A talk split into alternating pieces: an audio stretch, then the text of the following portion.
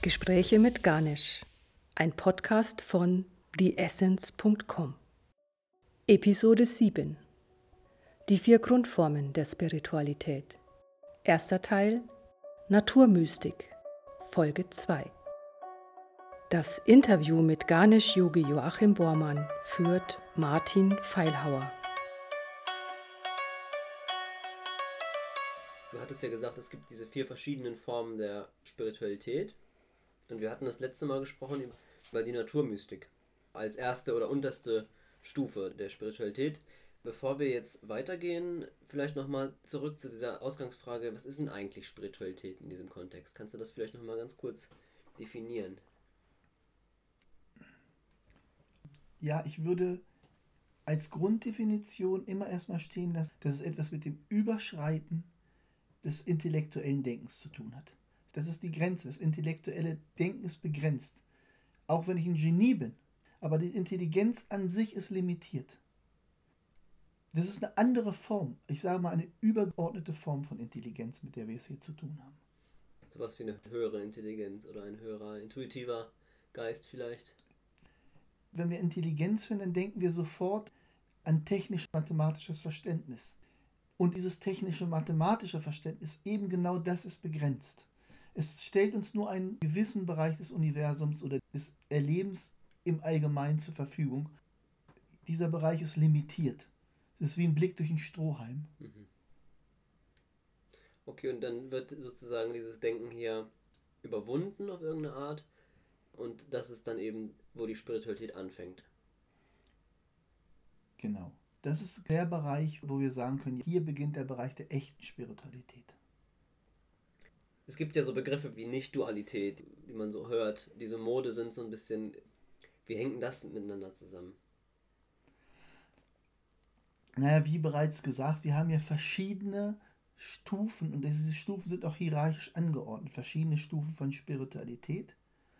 Und im Grunde genommen ist jede einzelne dieser Stufen erstmal nicht dual. Dieses sich als getrennt empfinden von der Natur ist in jedem dieser Fälle überschritten. Aber das Nicht-Duale an sich ist nochmal eine ganz andere Sache. Wenn wir von Nicht-Dualität sprechen, ist das wirklich nochmal eine andere Geschichte. Okay. eine ganz andere Dimension okay. Das heißt, wir haben einmal sozusagen, ja, das Gefühl von Getrenntheit wird hier überwunden schon mal, ja. aber dann das Nicht-Duale als solches ist dann nochmal eine höhere Stufe der Spiritualität. Das ist die ganz hohe Schule. Okay. Ja. Okay, dann heißt es, dass, da kommen wir dann auch nochmal gesondert mal drauf zu sprechen. Ja, das kommt dann, wenn all das ja. vorher sozusagen durchlaufen ist. Mhm. Dann kommen diese nicht dualen Schulen. Okay. Stufen. Genau. Letztes Mal hatten wir über diese Naturmystik gesprochen. Das war ja das Thema. Vielleicht gibt es dazu nochmal was zu sagen. Also wir haben vielleicht noch nicht ganz erschöpfend behandelt. Du hattest ja angesprochen, das hat was mit Intuition zu tun, auch mit Innenschau. Ja, vielleicht kannst du da nochmal drüber sprechen. Was hat es mit dieser Innenschau auf sich? Mhm. Der Naturmystik. Mhm. Es gibt ja da dieses, das uns ganz, ganz oft im indischen Kontext begegnet, zum Beispiel im Hinduismus, aber auch im Buddhismus. Und dann wird gesprochen von geöffneten dritten Augen. Ja, was bedeutet das eigentlich? Dieser naturmystische Bereich, das ist im Grunde genommen diese Schau, die sich einstellt, wenn dieses dritte Auge geöffnet ist. Aber was heißt das eigentlich? Ja, keine drei Augen, das sind zwei Augen, mit denen ich sehen kann. So. Das dritte Auge ist ja mal ein bisschen lächeln, weil da ist ja kein drittes Auge da. Die Lösung ist einfach, dass dieses dritte Auge kein physisches Auge ist, sondern ein psychisches Auge ist. Und dass dieses psychische Auge nicht nach außen gerichtet ist, sondern nach innen gerichtet ist. Das ist an dieser Stelle so ein sehr, sehr wesentlicher, sehr entscheidender Punkt. Okay. Ja, nach innen gerichtet, in welchem Sinne? Also ich kann ja jetzt natürlich auch sagen, ja, ich, ich kann ja auch merken, was ich fühle oder so. Das ist ja irgendwie normal. Also was ist diese Innenschau genau? Was wird mir da offenbar, was vorher noch nicht da war? Naja, erstmal, wir haben jetzt ja darüber gesprochen, dass ich da natürlich, wenn meine Aufmerksamkeit nach innen gerichtet ist und diese Aufmerksamkeit, die dann auch noch sehr intuitive Komponente hat. Dass wir dann natürlich eine ganz andere Form von Körperbewusstsein erstmal haben. Und dass dieses psychische, dass dieser psychische Blick oder dass, dass dieser nach innen gerichtete Blick tatsächlich etwas Außergewöhnliches hat, was eigentlich normalerweise nicht möglich ist. Man muss auch ganz einfach sehen, dass dieses naturmystische Erwachen oder diese Öffnung des dritten Auges etwas ist, was kein Massenphänomen ist. Das ist halt eine Geschichte, die also nicht typischerweise bei jedem Menschen so ohne weiteres auftaucht. Vielleicht, um mal so eine Größe über den Daumen anzupeilen, vielleicht unter Tausenden von Menschen ist es bei einem, der diesen Zugang hat. Ob der nun dahin geführt worden ist durch schamanische Arbeit oder ob er vielleicht sogar auf natürliche Weise zu ihm gekommen ist, lassen wir jetzt mal weg, aber vielleicht, damit wir mal so eine Ahnung haben, worüber hier wir sprechen. Also es ist vielleicht einer unter tausend.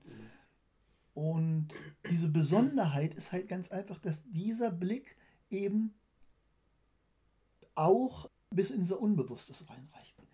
Da schließt sich dieser Kreis eigentlich wieder zu diesen intuitiven, zu diesen paranormalen. Natürlich ist es nicht möglich, ins Unbewusste reinzuschauen. Wie soll ich denn in das Unbewusstes reinschauen? Weil wenn ich in das Unbewusstes reinschaue, dann ist es ja nicht mehr unbewusst. Damit wird es ja bewusst. Und genau das ist der Punkt. Das ist das Besondere, was wir hier an dieser Stelle haben. Durch diese Öffnung dieses psychischen Auges ist es möglich, unser Unbewusstes zu erfassen. Das ist natürlich eine ganz außergewöhnliche Kompetenz an dieser Stelle. Und das ist vorher nicht möglich gewesen. Das ist tatsächlich jetzt hier ein vollkommenes Novum. Und das ist jetzt auch tatsächlich so ein Beginn von einer echten Spiritualität. Ich kann Einblick in mein Unbewusstes haben. Mhm. Das heißt, irgendwelche, weiß ich nicht, Muster oder irgendwelche Antriebe, die mir normalerweise gar nicht bewusst wären, die kriege ich dann auf dem Schirm. Intuitiv. Genau.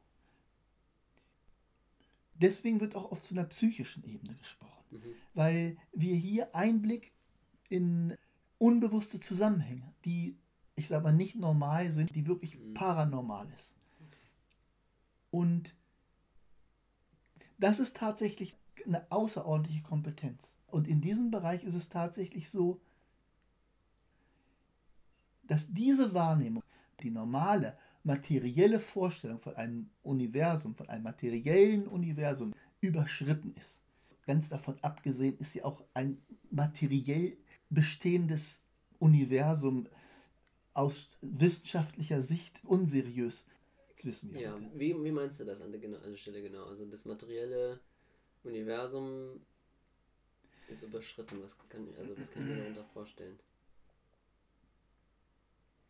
Dass die Wahrnehmung das Materielle transzendiert. Mhm. Dass hier eine Wahrnehmung da ist, die, ich sage mal, diese materielle Vorstellung insofern transzendiert, wie sie in dieses Materielle praktisch reinschaut, intuitiv diese Natur der Materie ja erfasst und erschaut. Ja, die durchsichtig werden. ja, bisschen, und ja. genau. Und es ist auch bekannt, dass es da wirklich auch viele Wissenschaftler, gerade Pioniere, ganz einfach gibt und dass es da viele Berichte davon gibt, dass die das tatsächlich auch konnten. Daher auch dieser Blick in die Materie und dann die Erklärung, das war dann mehr für die Kollegen. Also mit konnten meinst du dann, dass sie diesen intuitiven Zugang hatten zu diesen äh, ja. Phänomenen?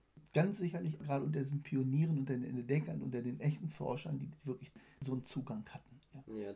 ja, das heißt im Prinzip haben wir sowas wie eine übernatürliche Fähigkeit hier in der Stelle.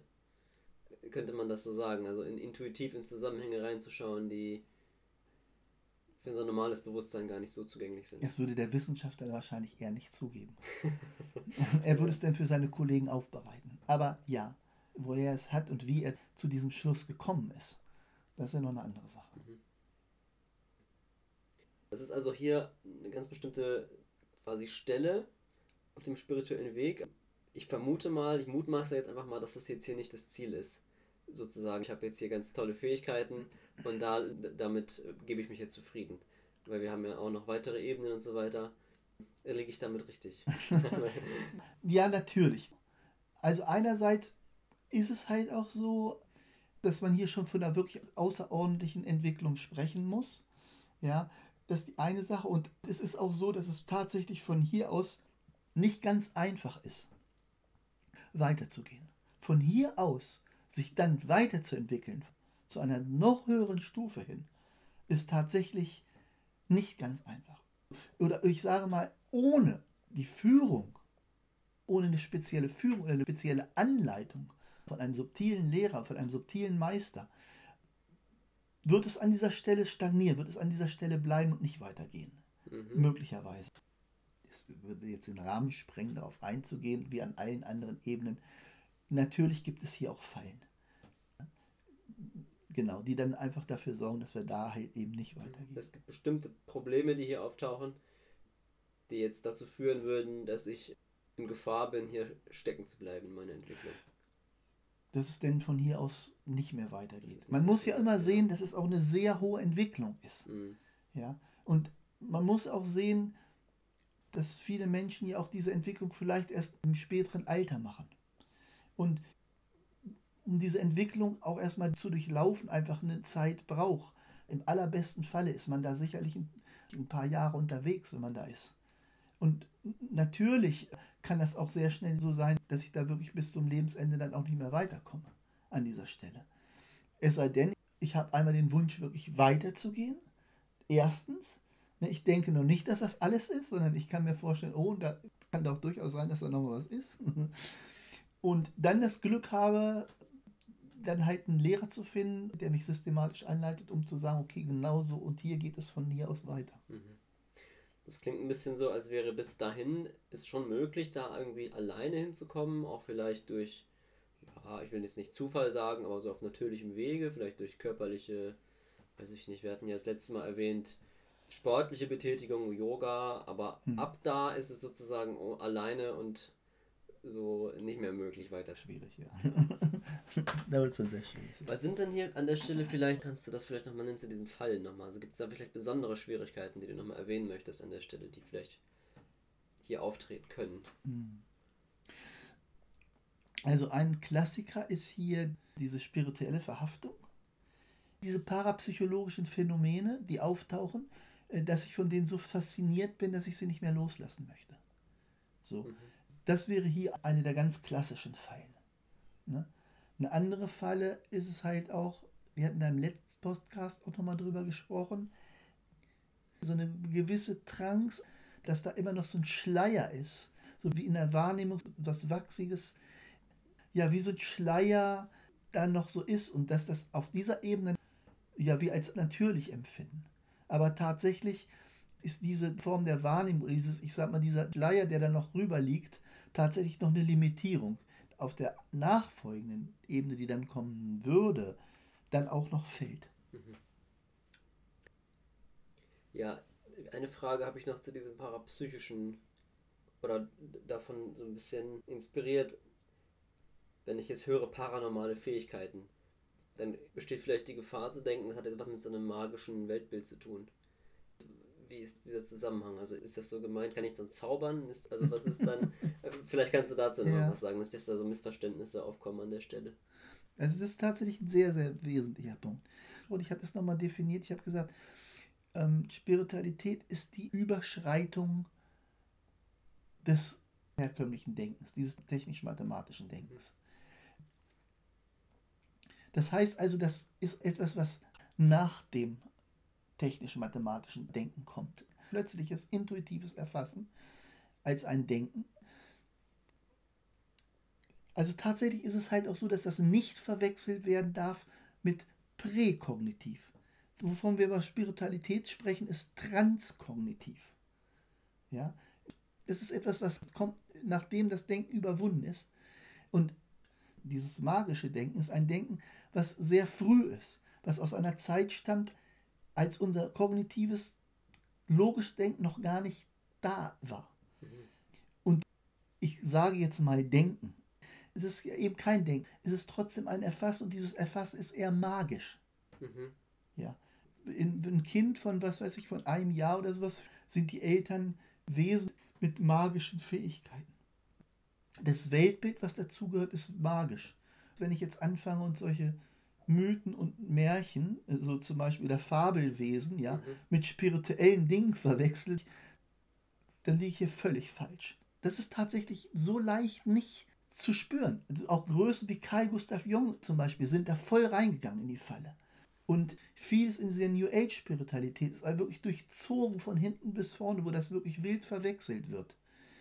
Aber dieses Denken, diese Verwechslung von präkognitiven Inhalten und tatsächlich transzendenten Inhalten, diese Verwechslung sind wirklich ein ganz, ganz schwerer mhm. Irrtum. Und wenn ich das verwechsel, dann kommt die Spiritualität natürlich tatsächlich in eine sehr naive Vorstellung von dem, mhm. was da wirklich real okay. ist frage nochmal so ein bisschen nach. Also es ist schon erstmal auf den ersten Blick natürlich so klar, okay.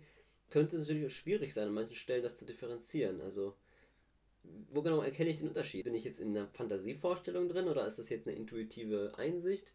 Wie kann ich das unterscheiden? Also was sind die Merkmale ja. von dem Transrationalen? Ja.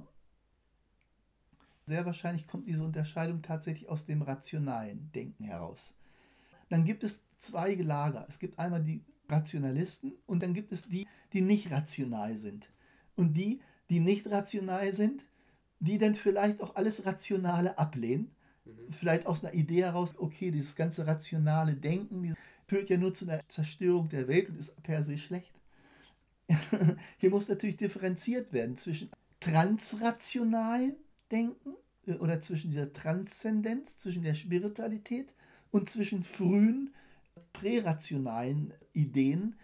Früher gab es so eine Fernsehserie mit dem Kettwiese, mit diesem mhm. Zauberer, der dann aus dem Frühmittelalter hier in unsere Zeit rein katapultiert worden ist und mit seinen magischen Tricks durch die Welt gegangen ist. Das ist natürlich sehr naiv, das als Spiritualität zu bezeichnen, weil es ist einfach, ja. Okay, ja. Es gibt bestimmte Phänomene, die sind sozusagen transrational die sind aber halt nicht zu verwechseln mit naiven, magischen, so nach dem Motto, ich, wenn ich das Essen nicht aufesse, dann wird das Wetter schlecht. So ein bisschen in der Richtung, ja, die frühkindlichen oder auch Fabelwesen und, und Fantasiewesen mir vorzustellen. Ja, ja. also ein Einhorn hat nichts mit Spiritualität zu tun. okay. Oder Harry Potter oder so, solche Geschichten. Ja. Ja, okay. Ich habe jetzt hier noch quasi eine Frage, so ein bisschen in der Naturmystik äh, scheint es eine Rolle zu spielen, meine Wahrnehmung der Welt zu fühlen, aber auch sozusagen diese Innenschau. Vielleicht kannst du da ja noch irgendwie ein bisschen was zu sagen. Also da an dieser Stelle, ja, wie verhält sich das in der ja. Naturmystik? Ja, das ist nochmal ein ganz wichtiger Punkt. Gut, dass wir da nochmal drauf zu sprechen kommen. Wir haben ja einmal, wenn wir an unsere Sinneswahrnehmung denken, dann denken wir vor allen Dingen erstmal an unsere Sinneswahrnehmungen, die wir haben, hören, sehen, schmecken und so weiter, diese normalen Sinne, die wir so im Wachbewusstsein haben. Der Punkt ist halt aber, dass wir im Traumzustand ja diese Sinne auch haben. Das sind die inneren Sinne. Oder andersrum gesagt, auch ganz offensichtlich scheint es ja so zu sein, angenommen, ich habe jetzt im Traum Durst und ich trinke in meinem Traum ein geträumtes Glas Wasser und dann ist mein geträumter Durst verschwunden. Mhm. Und ich sehe das alles, ich kann das genauso erleben, aber meine Augen sind ja gerade zu. Und es ist auch nicht zu hören, weil vielleicht ist mein Zimmer gerade ultra ruhig, da ist überhaupt nichts und trotzdem höre ich in meinem Traum die geträumten Menschen sich unterhalten, so das höre ich genauso äh, real, als, als wenn ich das tagsüber erlebe. Mhm. Also unsere Sinne hängen also nicht mit den Sinnesorganen zusammen, sondern unsere Sinne sind etwas Inneres. Dieses Erfahren dieser Sinne im Inneren, so wie ich es eben schon angedeutet habe, wir kennen das vor allen Dingen aus dem Traum heraus. Mhm. Mit diesen inneren Sinnen ist es halt auch so, wir sind auf einer wirklich tieferen Ebene hier. Wir haben zum Beispiel in diesem Traum, bei diesen inneren Sinnen, gibt es diese Begriffe, die wir aus unserem Wachbewusstsein definieren, wie zum Beispiel Zeit oder Raum, gibt es dort nicht. Ich kann mit meinem inneren Sinn an jedem Punkt der Welt hingehen und kann da jetzt sehen, was da jetzt vielleicht ist oder nicht ist. Da ist keine Limitierung, weder zeitliche noch räumliche Limitierung. Mhm. Ja. Es gibt zum Beispiel diese inneren Sinne. Nehmen wir zum Beispiel mal den Sinn des Hörens. Wenn ich jetzt einfach mich mal darauf konzentriere, was gerade in diesem Zimmer ist, was ich gerade höre, dann ist unser Hören normalerweise selektiert. Also das ist halt auch wichtig. Wenn ich jetzt zum Beispiel in einem großen Bereich bin, gerade jetzt, aber wenn draußen viele Menschen sind, da sind ganz viele Leute und dich ruft jemand und du hörst ganz genau diese Stimme, du erkennst, wer das ist. Mhm. Aus hunderten von Stimmen, die vielleicht da sind, die sich gerade unterhalten, mehr oder weniger laut, ist eine Stimme, die du rauserkennst. So ist unser normales alltägliches Hören. Also es hat so was Selektiertes. Mhm. Wenn ich mich jetzt aber hinsetzen würde und würde einfach mich nur konzentrieren auf dieses Hören an sich, ohne dass ich das selektiere, ich höre also alles gleichzeitig. Ich versuche alle Geräusche gleichzeitig wahrzunehmen, dann entsteht ein Eindruck von Raum.